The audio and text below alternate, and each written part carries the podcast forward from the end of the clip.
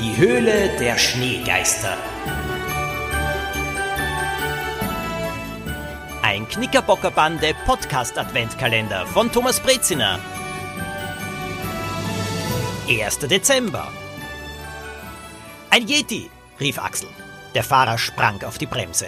Die Leute wurden nach vorgeschleudert und mit quietschenden Reifen kam der Bus zum Stillstand. Axel saß mit Lilo in der ersten Reihe. Aufgeregt deutete er durch die Windschutzscheibe auf die Straße. Mitten auf der Fahrbahn stand das sagenhafte Schneewesen. Der zottige Yeti zitterte und seine Arme und Beine schlenkerten, als wären sie aus Gummi. Dominik und Poppy, die in der Reihe hinter ihren Freunden saßen, erhoben sich, um besser sehen zu können. Das ist ein Kostüm, erklärte Dominik. Ein Theaterkostüm, in dem niemand drinnen steckt. Hinter dem Yeti kam eine junge Frau zum Vorschein. Dominik hatte recht. Sie hielt das lange Kostüm an einem Bügel hoch, damit die Beine nicht auf der Straße schliffen. Entschuldigend winkte sie dem Fahrer zu und eilte auf die andere Straßenseite. Der Fahrer schimpfte leise und setzte die Fahrt fort. Hast du die vierte Aufgabe in Mathematik geschafft? wollte Axel von Lilo wissen. Ja, war ziemlich knifflig. Kann ich dein Heft sehen? Lilo bückte sich zu ihrem Schulrucksack, um das Heft herauszunehmen. Schneegeist mit dem eisblauen Auge. Verwundert richtete sich Lilo auf und sah sich um. Ist was? wollte Poppy wissen. Habt ihr geflüstert? fragte Lilo. Dominik verzog das Gesicht. Wie soll ich diese Frage verstehen? Lilo bückte sich noch einmal. Nicht beobachtet zu werden, verhalten Sie sich unauffällig. Äh, Axel, bist du das? Lilo blickte von unten zu ihrem Freund hoch, der gerade einen Kaugummi in den Mund steckte. Äh, was soll ich sein? Prüfend sah sich Lilo unter der Sitzbank um.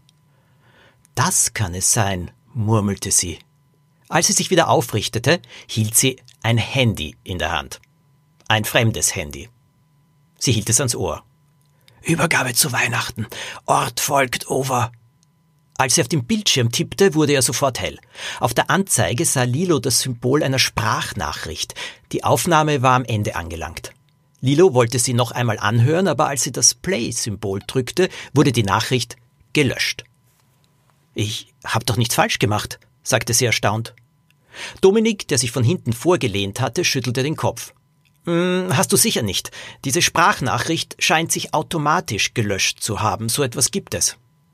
Lilo drehte das Handy, betrachtete es von allen Seiten und überlegte. Sie hatte sich die meisten Worte gemerkt. Schnell, schreib auf, sagte sie zu Dominik. Er holte einen kleinen Notizblock aus der Jackentasche und klappte ihn auf. Sag an.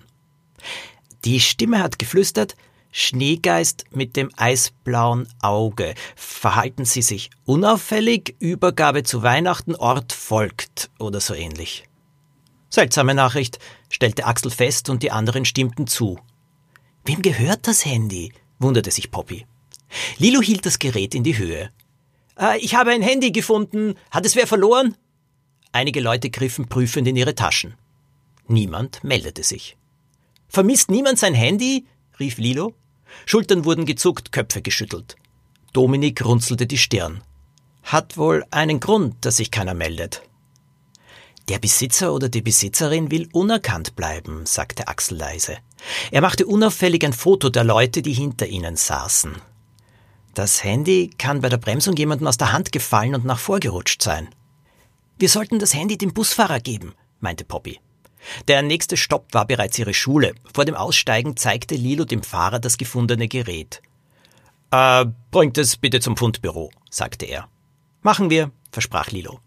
Vor der Schule angekommen, rief Dominik Ich habe eine Idee, wo es einen Geist mit eisblauen Augen geben kann. In der Stadt gibt es doch derzeit diese Werbung für eine Schneewelt. Skifahren, glaube ich, steht da drauf, Schneeballschlacht und Geisterhöhle. Sehr interessant, meinte Lilo. Bis zum Unterricht waren noch ein paar Minuten Zeit. Sehen wir uns das Handy einmal genauer an, sagte sie. Es muss doch einen Hinweis auf den Besitzer geben. Sie drückte die Ein-Taste. Oh nein, rief Lilo. Was ist geschehen? Du erfährst es morgen, am 2. Dezember. Wie du die Folge automatisch bekommst, abonniere den Podcast ganz einfach. Und wenn du Knickerbocker Freunde kennst, die den Adventkalender auch gerne hören wollen, erzähl ihnen davon. oder schick ihnen die Folge zu. Lass niemals locker.